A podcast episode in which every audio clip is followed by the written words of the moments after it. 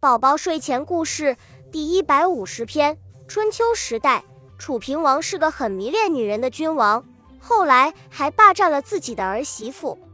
大臣伍奢对君主这样的行为非常反对。楚王一不高兴，下令把伍奢抓起来，连伍奢的大儿子也一起被杀死。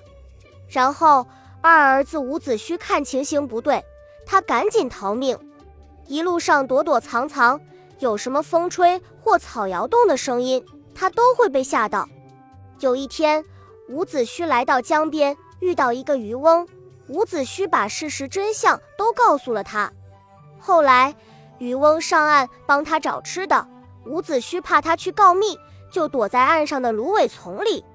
等到渔翁一回来，发现他不在，就要他不用担心，快点出来，让他吃了一顿丰盛的晚餐。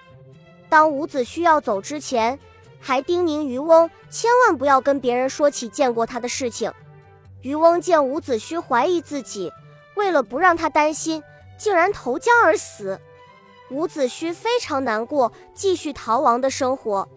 后来他在吴国受到重用，掌握了吴国的军队。他立刻攻打楚国，报了杀父的深仇大恨。